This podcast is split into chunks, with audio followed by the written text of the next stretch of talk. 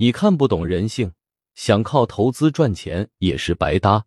八月十六日的时候，我给大家发过一个公众号微头条，我说纳斯达克指数接近历史最高估值，可以跑了，而不是冲进去做接盘侠。很多人问我，为啥接近历史最高估值的时候就得跑？没准有更多的涨幅呢。当然，我不可能说在最高点。股票价格肯定是在波动的，我知道你们在想什么。当继续上涨的时候，你们会觉得这个家伙也不过如此吗？还好我没信这个家伙，要不然就少赚叉叉了。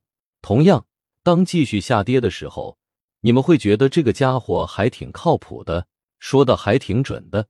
其实这里面就是人性罢了，人性就是追求快乐，逃避痛苦。短视、恐惧和贪婪，各种矛盾交织在一起才是人。这让我想起房地产大佬李嘉诚，在二零一五年之前就疯狂抛售各种大陆优质地段资产。比起恒大、许家印，确实聪明的不少。这就是为什么李嘉诚经常说不赚最后一个铜板。从另一个角度来说，为什么我说历史最高估值？是一个非常重要的指标，这其实从人性来说也是能看懂的。我给大家举个例子：一个东西在过去十年的价格最高就是现在这个价格，你觉得有多少人会忍住？你觉得会有多少人认为这个东西会继续上涨，突破天际？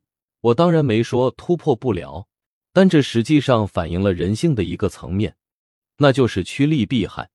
俗话说：“君子不立危墙之下。”很多聪明的投资者实际上脑子里是清醒的，也就是到了这个时候，即使说将来能够突破天际，但这也意味着巨大的阻力。